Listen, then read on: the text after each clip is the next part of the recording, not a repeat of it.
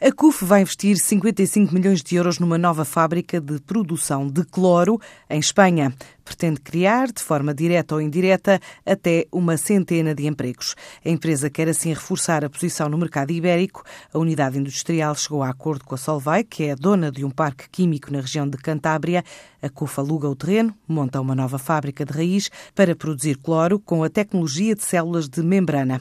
O presidente da CUF, João de Melo, adianta à TSF que, com esta nova unidade, quer aproveitar uma janela de oportunidade com as unidades da concorrência, que vão fechar devido a uma proibição da União Europeia. A tecnologia atual, mais corrente de mercúrio, eh, é banida a partir do dia 11 de dezembro de 2017 e, portanto, a CUF, com a sua estratégia de querer ser o líder ibérico na produção de cloro e derivados, identificou a zona da Cantábria, nomeadamente a Torre La Vega e o site da Solvay, como o potencial site mais, um dos potenciais sites mais competitivos para a produção de cloro e onde iremos instalar esta nova unidade, que demorará cerca de 24 meses uh, a ser uh, construída, uh, irá empregar cerca de 35 a 40 pessoas diretamente, o que irá induzir num trabalho de, indireto cerca de de 100 a 120 pessoas, eh, resulta num investimento de 55 milhões de euros. Com esta nova tecnologia de membrana, que já é utilizada pela CUF na fábrica de Estarreja,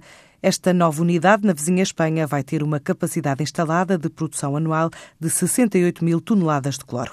O Algarve assiste hoje à inauguração oficial do novo Designer Outlet, considerado o maior da região e primeiro da Europa a estar integrado com uma loja IKEA, um centro comercial e uma área de lazer ao ar livre. É um projeto erguido em Lolé, resulta de uma joint venture e nesta primeira fase vai integrar mais de 50 marcas.